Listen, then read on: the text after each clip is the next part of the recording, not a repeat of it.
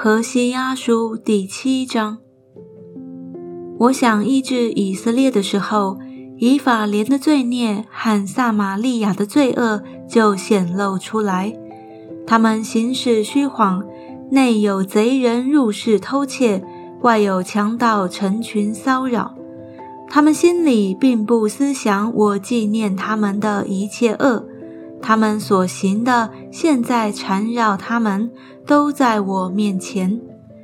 他们行恶使君王欢喜，说谎使首领喜乐。他们都是行淫的，像火炉被烤饼的烧热，从团面到发面的时候，暂不使火着旺。在我们王宴乐的日子，首领因酒的烈性成病。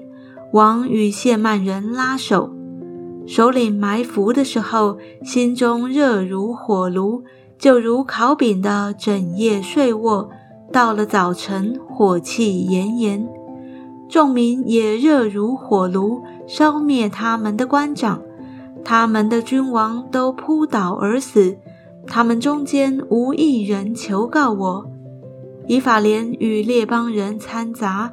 以法莲是没有翻过的饼，外邦人吞吃他劳力得来的，他却不知道；头发斑驳，他也不觉得。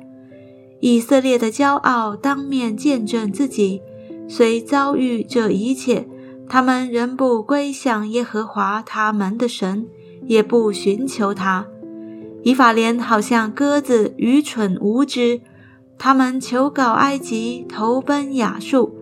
他们去的时候，我必将我的网撒在他们身上，我要打下他们，如同空中的鸟。我必按他们会众所听见的惩罚他们。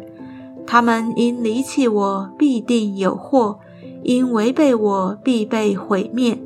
我虽要救赎他们，他们却向我说谎。他们并不诚心哀求我。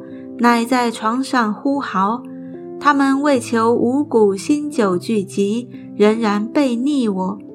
我虽教导他们，兼顾他们的宝贝，他们竟图谋抗拒我。他们归向，却不归向至上者。